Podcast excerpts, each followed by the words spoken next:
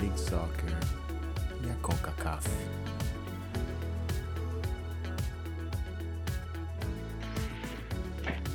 Boa tarde, senhor Gustavo. Celso Oliveira aqui de Los Angeles. Território MLS Coast to Coast. Segundo episódio. E aí, Gustavo? Fala, Celso. Tô, te ouço bem aqui. Um dia Beleza, bonito bro. aqui na nossa querida Nova Jersey. Friozinho? Friozinho ou não? Como é que tá aí? Nada, cara. Hoje aqui tá céu azul, temperatura na casa dos 50, então tá aquela maravilha, né? Beleza, beleza. Muito bom falar com você. Vamos fazer desse, desse espaço, desse horário, uma parada semanal, né?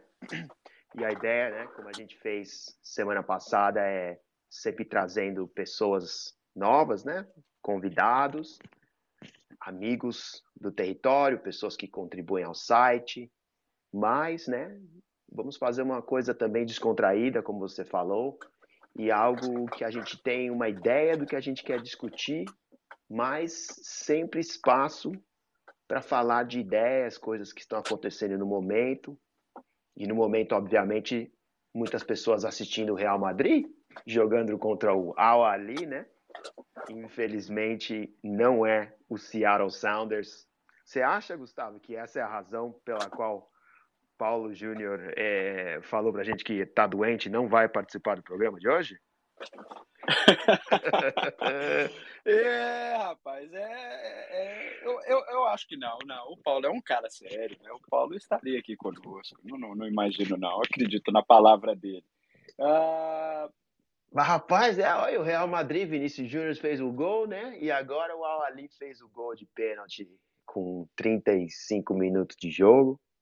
Vou abrir já com uma Incrível. pergunta já para você. Você acha que o Seattle Sounders estaria dando esse trabalho aí que o Al Ali está dando para o Real? Né? Ligado que nem estava um jogo tranquilo, né? Mas você acha que o Seattle ia ter tido capacidade de manter o jogo basicamente nos 2 a 1 3 a 1 ou você acha que ia ter sido um pouco pior? Ah, eu acho que não, não, não, não conseguiria manter o mesmo nível, não. Principalmente pela situação física, né? O Seattle fez o primeiro jogo oficial e, e também a gente viu uma queda acentuada no desempenho físico dos jogadores no segundo tempo contra esse mesmo Al Ali, Uhum. principalmente ah, na questão das substituições. né? É. O Brian Schmetzer ele não trocou os medalhões, preferiu mantê-los em campo e acabou ah, pecando nesse sentido. Então eu não imagino que o Seattle Sounders fosse capaz né, de, de, de conseguir ter algum domínio ah, em relação ao Real Madrid. Só para te falar, eu até não tava, eu vi um pouquinho desse jogo, né? Mas aí eu, eu quis mudar, cara. Eu preferiria, tô preferindo acompanhar Manchester United 0, Uhum. Leeds United 1, Leeds do nosso querido Cris Armas, né, que já foi treinador aqui do New York Red Bulls, É, tá ganhando lá Do Man U, né? poderoso Manchester United. é, né? E é um tópico Não, não. interessante que a gente vai cobrir hoje, né? Porque o técnico do Leeds United né, é o americano, né? E a gente quer falar dele um pouco para talvez é, ficar no comando, né? Da seleção americana. É um dos tópicos que eu gostaria de conversar com você. Então, vai, Com certeza. Vai ser um, vai ser um bom show aqui, meia horinha, 40 minutos de discussão. Obviamente, território MLS, nós somos a maior fonte de notícias da CONCACAF e da Major League Soccer em português. A temporada da Major League Soccer está começando a sua pré-temporada, com alguns jogos já acontecendo. Houve um torneio aqui na Califórnia, é o Coachella Invitational, que podemos falar um pouco dele também, de alguns jogos que estão programados para essa semana. E, obviamente, o que a gente quer começar, e vamos começar com isso, é o mercado de transferências da Major League Soccer, que no momento passou, né? Passou, teve um furacãozinho que passou, né, Gustavo? E agora parece que acalmou bem, as transferências que a gente vê não são de tão maiores portes, mas é, é, agora tem uma notícia aí que saiu de um possível jogador do Chelsea que está chegando ao Los Angeles. Mas antes de eu falar desse, desse tópico, que é um tópico grande, fala um pouco para a gente, Gustavo, do que está fazendo o New York Red Bulls em relação às transferências. Você anunciou no seu Twitter que eles iam fazer o anúncio agora do novo jogador que chegou. O que você pode falar um pouco da temporada do New York Red Bulls em termos de transferências de quem chegou e até desse jogador que eles vão apresentar? O New York Red Bulls, Celso, fez uma, uma janela de transferências muito interessante. Ele só perdeu é, dentro das figuras proeminentes do elenco, ele só contou com a saída do Aaron Long. Uhum.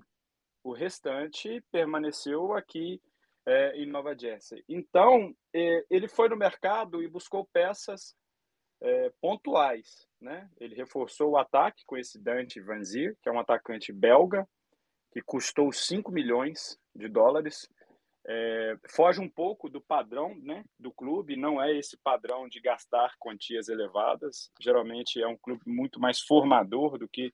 Já teve uma performance mais gastadora lá né, nos anos 2010, Sim. por aí, mas agora não. Então, uh, ele buscou um reforço para o ataque, ele manteve as principais peças, exceto o Aaron Long, e aí é que está o problema. Ele não foi ao mercado uh, buscar um zagueiro para substituir o, o, o Long. Uhum. Né? Ele aposta nos defensores que aqui já estão, principalmente no Andrés Reyes, que é um, um, um zagueiro colombiano, uhum. né? Espera-se muito dele, já jogou no Inter Miami, agora ele está aqui desde o ano passado. O Chaniles, que é um jogador americano, desenvolvido aqui também. E tem as duas opções na zaga, que é o Matt Nucira e o Hassan Ndan, uhum. que é um jogador também que estava aqui no Red Bulls 2.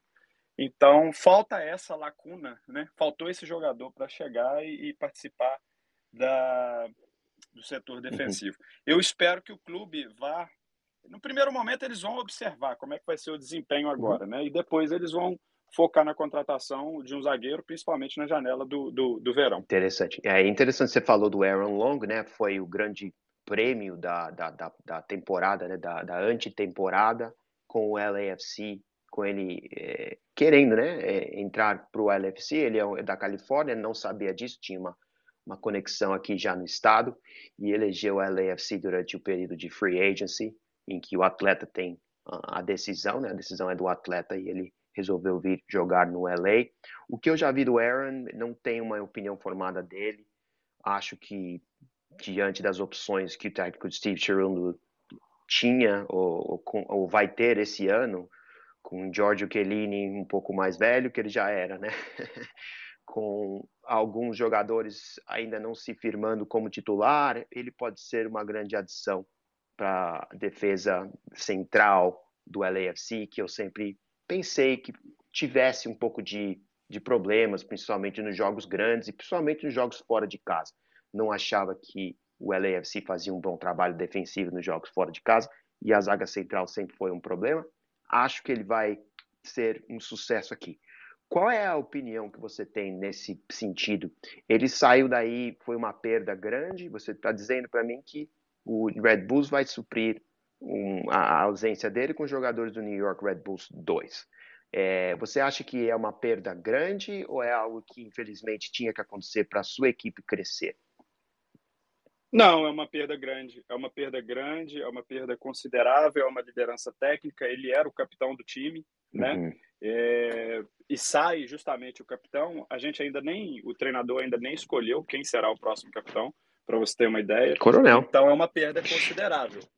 O, o, coronel tem o limite da barreira, a barreira do, do inglês, uhum. né, do idioma. Mas eu acho que vai ser o, o, o, Chan, o, o Chanilis, que é um outro zagueiro, que era o parceiro do Long. Sei. Mas uh, o prime time do Long, ele claramente já passou. É, isso, disso eu não tenho dúvidas. É um zagueiro de 30 anos já. Então eu acho que você vai passar por muitas emoções aí nessa temporada.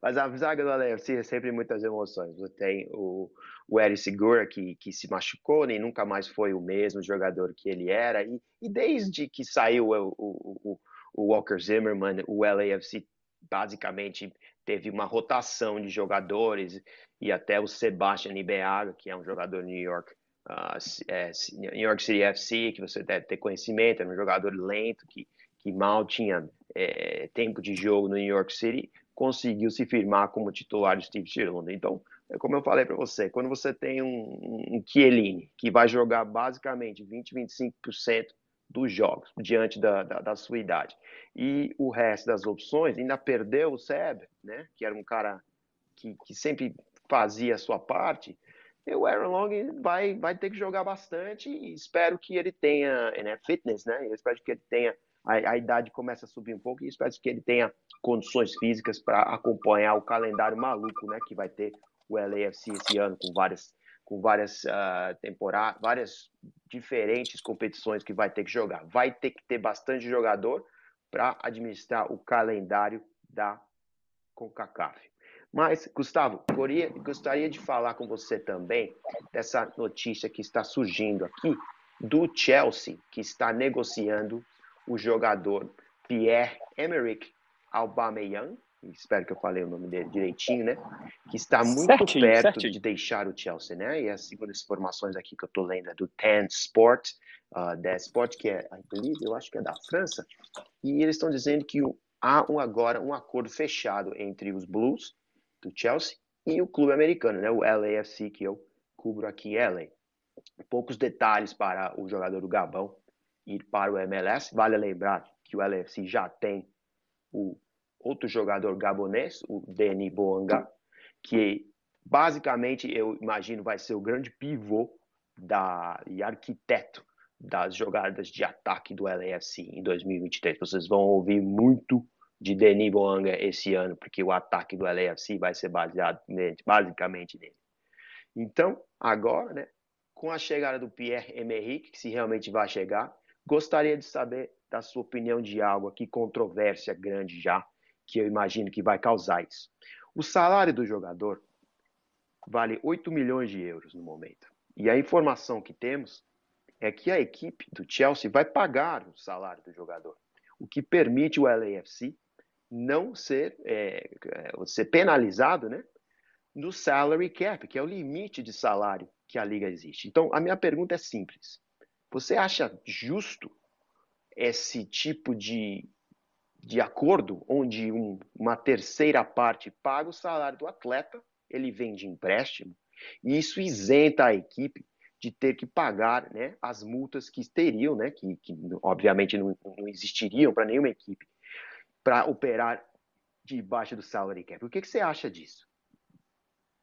Ô Celso, eu acho que o, que o LAFC encontrou uma brecha legal dentro da estrutura da MLS para fazer e reforçar o seu ataque, o seu grupo. Né? Eu não vejo problema nessa situação, não é algo que me incomoda, muito pelo contrário, eu acho, eu gosto dessa, desse tipo de criatividade.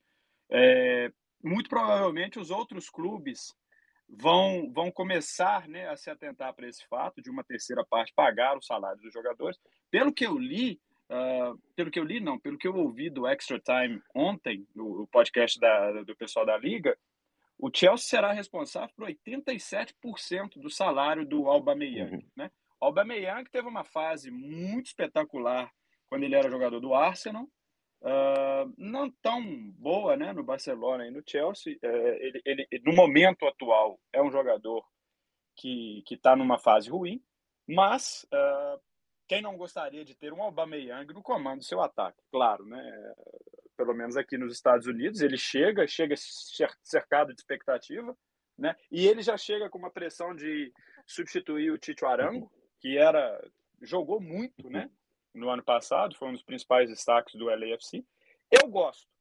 Eu não acho que, que seja é, ilegal ou imoral. Eu acho que o LAFC encontrou uma brecha para explorar bem a, questão do salary cap dentro da MLS. E, e mesmo os outros clubes que, que eles passem a adotar a mesma coisa. E, se você então, lembra o ano eu, passado, eu mesma coisa com o Bale, né? É, quando o Gareth Bale entrou na liga, houve uma controvérsia com o general manager do Philadelphia falando que o LAFC basicamente estava tentando é, não, né, não jogar diante das regras da Major League Soccer, né? Então isso gerou uma, uma um, vamos dizer, né, um, um, achando que, que, que, o LFC estava basicamente cheating, né? Até, até me, foge, me foge a palavra em, em português, mas Surgiu, surgiu até aquele, aquele apelido, LAFC, LAFC. LAF Cheat.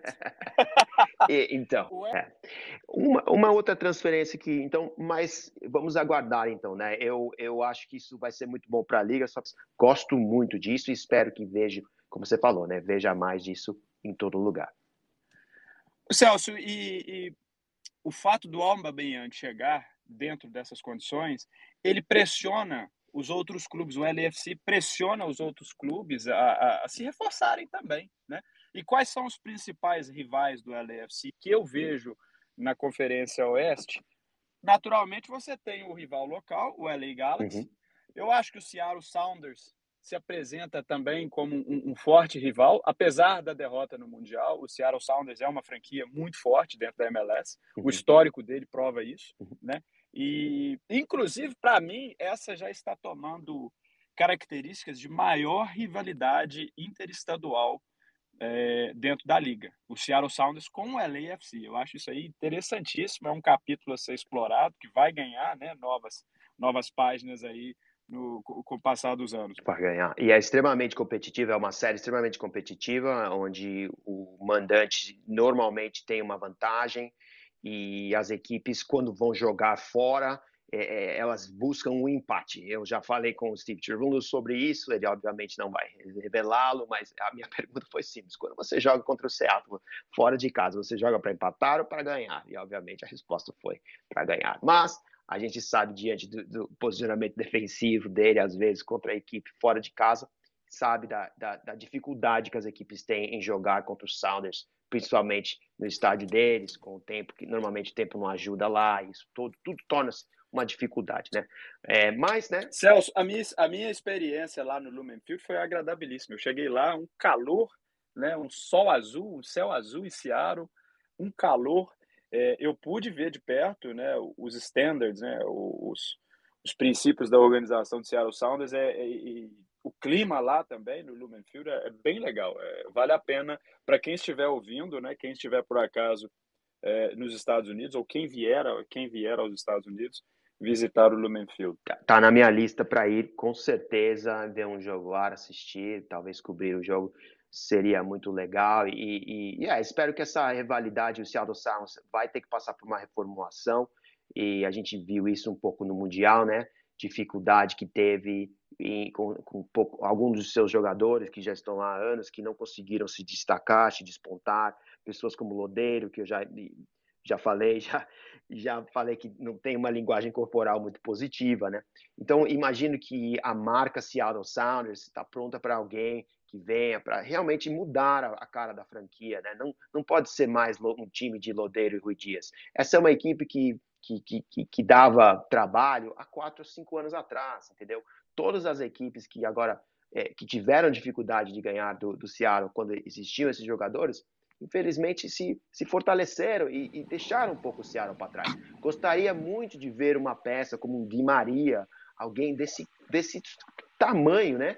Ir para lá com, com you e, e, e, eles eu imagino que são uma equipe que diante dos donos né teriam condições de fazer isso financeiramente né é, você acha que um jogador como o Di Maria seria bom para essa liga e com uma equipe como o Seattle Sounders que precisa passar por uma reformulação Ô Celso, uh, eu acho que o, que o Seattle precisa passar por uma reformulação, sim. Eu só não vejo o Di Maria com o, o sujeito ideal, o jogador ideal para se tornar um arco de reformulação do elenco, porque é um jogador que convive com lesões, né? Para conviver com lesões e ter um custo elevado, não, acho que não é muito por aí. Eu não, eu não vejo o Di Maria agregando nesse sentido. É, tecnicamente é um jogador fantástico, né? Jogador campeão do mundo, destaque na seleção da Argentina, mas ele não consegue ter uma sequência muito grande de partidas. O que eu noto dentro do Seattle Sounders é coisas bastante similares, por exemplo, com o que acontece aqui com o New York Red Bulls é, em relação à formação caseira, uhum. né? O, o Seattle de... Sounders ele vem e vem investindo, ele está investindo em formação caseira. Você vê o Josh Atencio, que inclusive é, jogou no mundial é, e, jogou jogou bem, né? É, é é um cara da base e, e eles, ele, eles têm mais jogadores da base, né? O Danny Leiva, o Obed Vargas.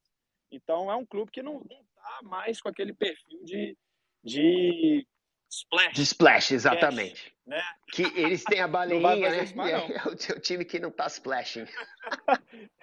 é, inclusive, se você olhar a foto do perfil do PJ, do nosso querido PJ. A tá baleinha, ele, ele é baleinha. Aliás, o PJ mandou uma mensagem falando, mas como é que você me fala que o, que o Sounders já está fora de sintonia há cinco anos, ganharam a, a Conca Champions o ano passado?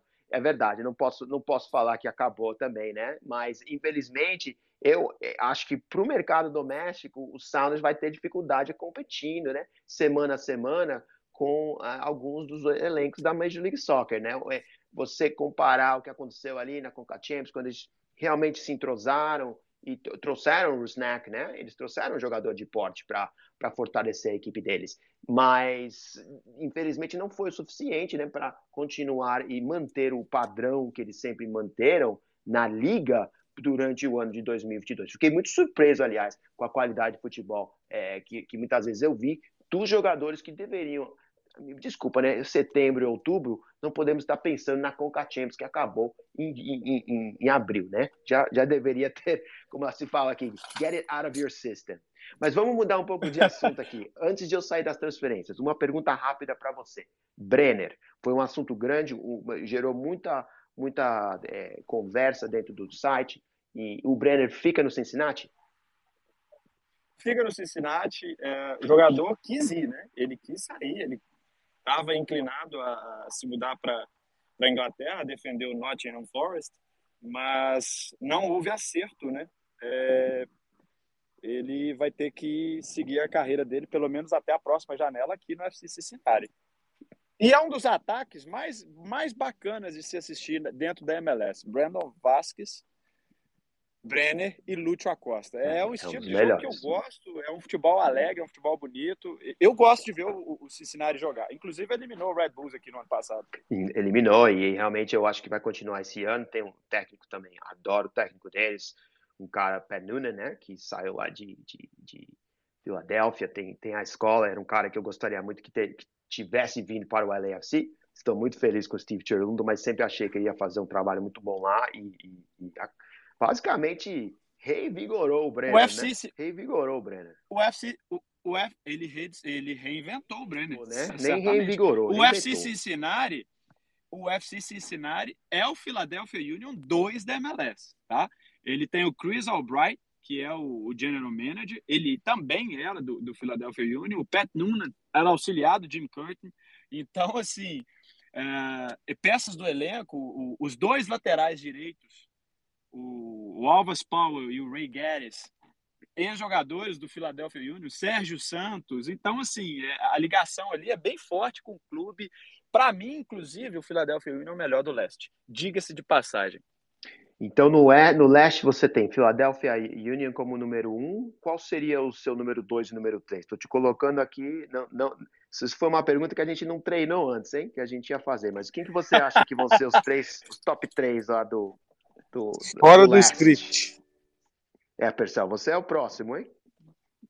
Celso, eu, eu gosto, eu estou curioso para ver o Toronto com o Lorenzo Insigne e o Bernadeschi fazendo uma temporada completa. Eu, o Toronto eh, fez uma reformulação no elenco dele também, contratou o Sean Johnson, o goleiro, o ex-goleiro do New York City.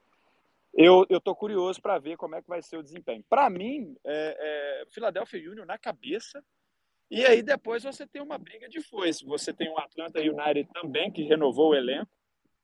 É, vem, pode ser que né, na temporada nova eles comecem mais empolgados. Você tem o Columbus com a dobradinha lá do, do Cúcio Hernandes e o Zelarayan. E novo então, técnico, você né? tem o próprio novo técnico, um treinador muito competente, faz um excelente trabalho uhum. lá com o Montreal. E, e também eu estou curioso para ver como é que vem o, o New England Revolution, né? Uh, há dois anos atrás era um time que estava voando, né? O ano passado foi um desastre. É, tem umas peças legais. Então eu acho que ali a gente pode estabelecer o New York Red Bulls, que manteve a base, o Atlanta, o Columbus Crew, né? É, são times que estão num patamar assim, que começam num patamar mais, mais aproximado. A decepção, a decepção para mim até agora é o New York City. NYCFC ia falar, né? Vendeu o time todo e a reposição até agora deixou a desejar. Deixou a desejar. Eu imagino que o Grupo City está com alguns problemas no momento e o New York City Football Club não é uma prioridade. é, assunto para outra, outro coast to coast, porque eu acho que esse, infelizmente, essa história do Grupo City ainda vai render muito para a equipe da Major League Soccer e espero que eles achem uma, uma maneira de sair desse, dessa confusão que está tendo lá com com o Man, o Man City, porque pelo que eu tô lendo, o negócio não vai acabar não bem não. Percel, estamos é, aqui com o Percel, nosso amigo, que já duas semanas entra aqui no Costo Costo. Costo Costo é um lugar que a gente deixa aberto aos convidados que chegam, né? E aí, Percel, tudo bem? Tudo ótimo, Celso, Gustavo, PJ, PJ Inha, Wally, Tá ouvindo? É, ele tá só como ouvinte, né? Muito tá legal participar do. Eu estou nas ruas, ainda não estou em casa, então vim vocês da saída do trabalho e bem legal participar aqui ouvindo o papo. Duas coisas que eu queria entrar no assunto anterior e no assunto que eu estava levantando agora. Né? Essa rivalidade Seattle e LFC me lembra muito essa nova rivalidade Palmeiras e Flamengo aqui no, no Brasil, né? Uma rivalidade é, consideravelmente recente, uhum. equipes que aí a os títulos nacionais, internacionais. Então é bem legal ver que, que aí na MLS também as, as rivalidades não estão por localidade apenas, né? estão por investimento, planejamento, é, as torcidas Sim. em si também, as, o estádio. Uhum. Isso é bem legal de, de, de notar que a MLS está evoluindo para isso. E já sobre as conferências, eu não, não tenho tão grande local de fala com meu amigo Guimarães, como vocês que estão aí, né? Estou aqui acompanhando a distância, mas eu ainda estou um pouco perdido sobre as equipes, né? Porque na primeira temporada que eu acompanhei em 2021, pós-pandemia, depois daquela MLS back, né? É, eu vi equipes como Dallas, equipes como o Montreal Impact, que hoje é o CF Montreal, né? E muito mal numa temporada. E já na temporada do ano passado, as equipes surpreenderem, né? E, é, estarem entre as primeiras colocadas, classificarem para os playoffs. Uhum. Então, para a gente que está aqui de fora, é um difícil de imaginar o que vai ser a temporada 2023. Se nós vamos ter de novo o Philadelphia Union aí chegando na final, o LFC, ou se o New York, que chegou em 2000, o, o último campeão em 2021, pode voltar novamente, né? Então, é, é algo assim. A, a, liga chama atenção por essa mudança, né, de, de protagonistas. Não é Nunca sempre sabe, né? um time nunca se sabe, cara. É um, uma roleta russa, é, é algo assim e não impressionante. Se esqueça, que a gente... Não se esqueça que o Nashville esse ano volta à Conferência Leste, que foi uma equipe de playoffs. Né? Ainda né? tem o fator Nashville, Nashville, exatamente. Né? O, o Coringa Nashville, que uhum. não se decide de que lado vai ficar, e, e o West acaba ganhando uma expansão, né? Que sempre, equipe de expansão sempre Isso. não vai ser muito boa o primeiro ano, sempre vai ter uns problemas, então... Eu, não, não, e, exceto o LFC, né? Que foi muito bem. O Caçula, né? o, o Caçula que vai estrear o Santo Luís, que também chega como incógnita e que espero que ele siga os rumos do Austin, né? Que o Austin, em tão pouco tempo, o tempo que eu acompanho a MLS, o Austin já conseguiu de uma razoável colocação na primeira temporada para um, um avanço assim impressionante, né? Que o, então, o, é. Nashville, o, que o Austin teve, né? Nesse segundo ano com o Josh Wolf sensacional a temporada do Austin, torcida particular. Mas esse ano eu torci pelo. O Nashville, ele, ele chegou a pós-temporada nas duas primeiras vezes que ele disputou a MLS. Ele, ele alcançou os playoffs nas duas primeiras. É, ainda teve o MVP, né? dele melhor liga. jogador, Henry Mukhtar. E ainda, ano passado, o Mukhtar foi eleito o, o MVP. É verdade. É, é uma equipe sempre que dá trabalho, joga muito bem em seu estádio e, e, e no, em, termos de. Esse é outro tópico que a gente não, não ia discutir, mas estamos discutindo. Essas rivalidades regionais, vejo a, a, rivalidade entre o Austin e o LAFC já se formando.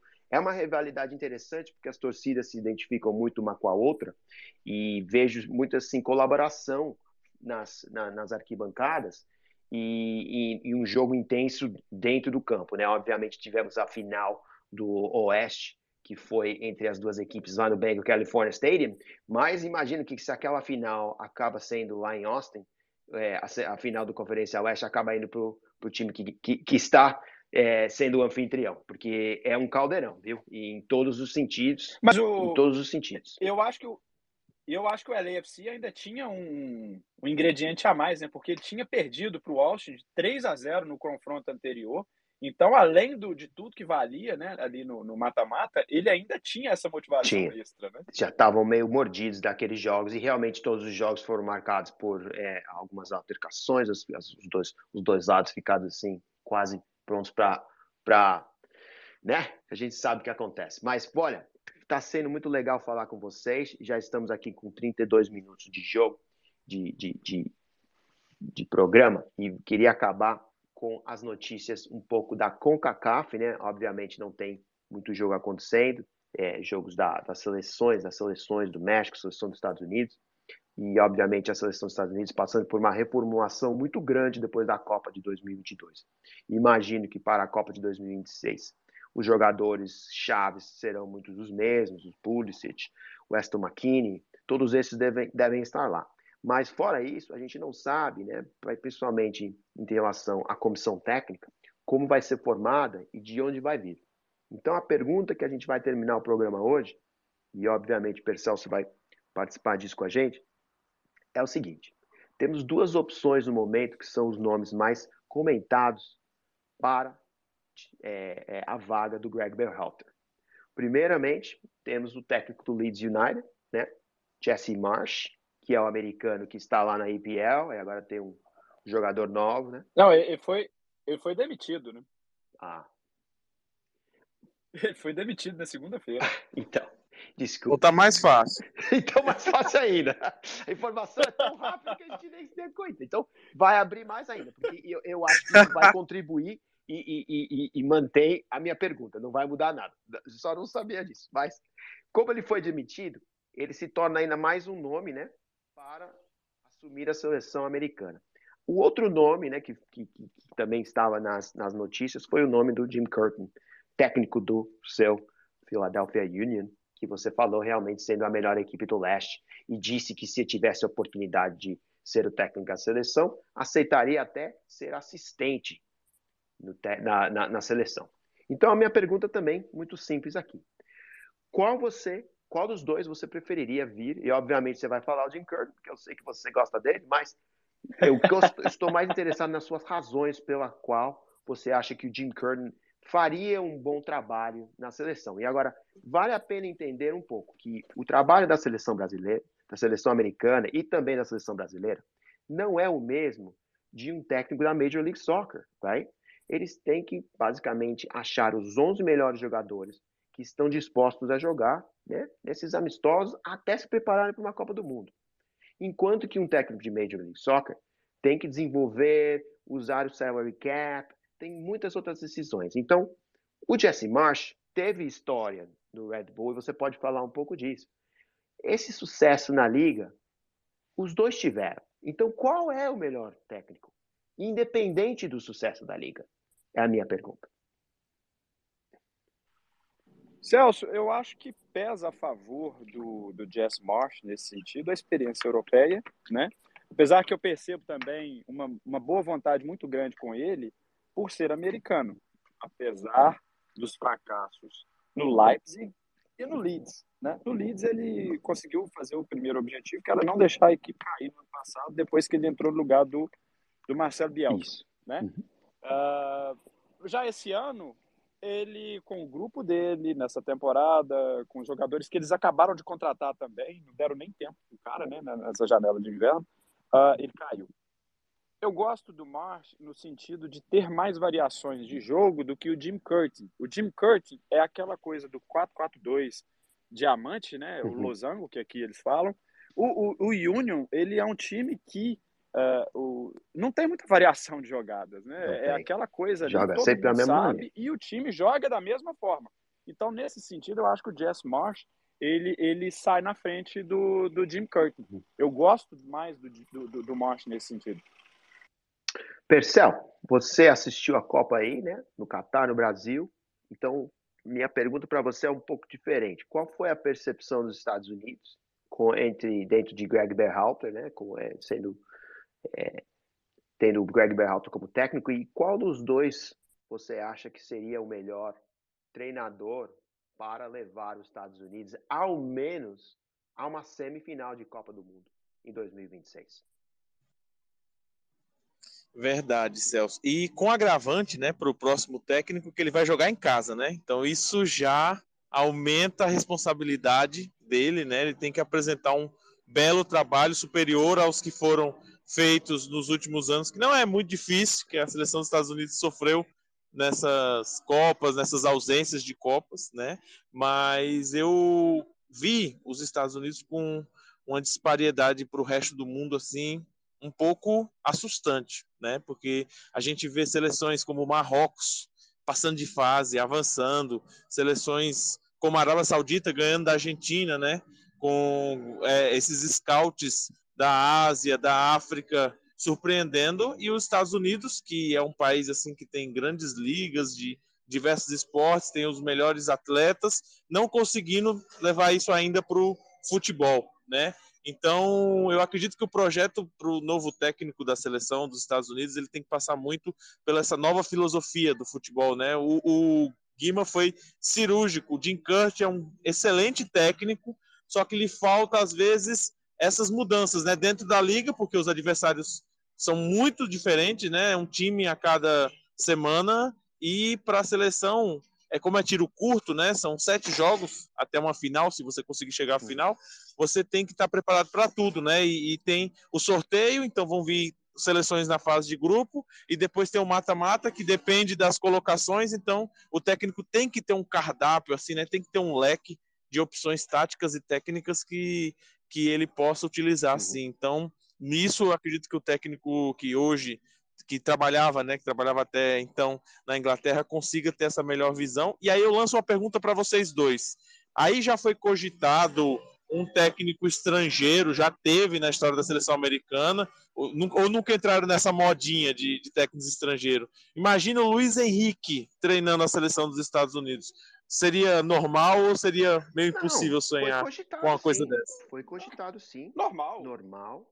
E tivemos o nomes, né? O Klinsmann, o Klinsmann era alemão. Klinsmann era alemão, né? Uh, não é, sim, não é sim, novo, bem não, lembrado. Não é novo, não. E não, e, e, os nomes que muitos surgiram inicialmente. E o dólar é uma moeda forte, né? O dólar é uma moeda forte e poderia atrair um técnico.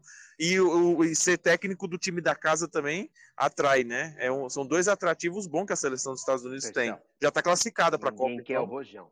A verdade é essa. É um projeto de longo prazo, Ninguém quer o Rojão. Eu, acho que eu, eu vejo como um projeto. Se o Guardiola sair do City, se o Guardiola sair do City, vocês têm que investir tudo nele. Essa seria uma, uma ideia. Vocês não, vocês não, a direção lá da confederação. Não, esquece. Da federação. Isso, isso.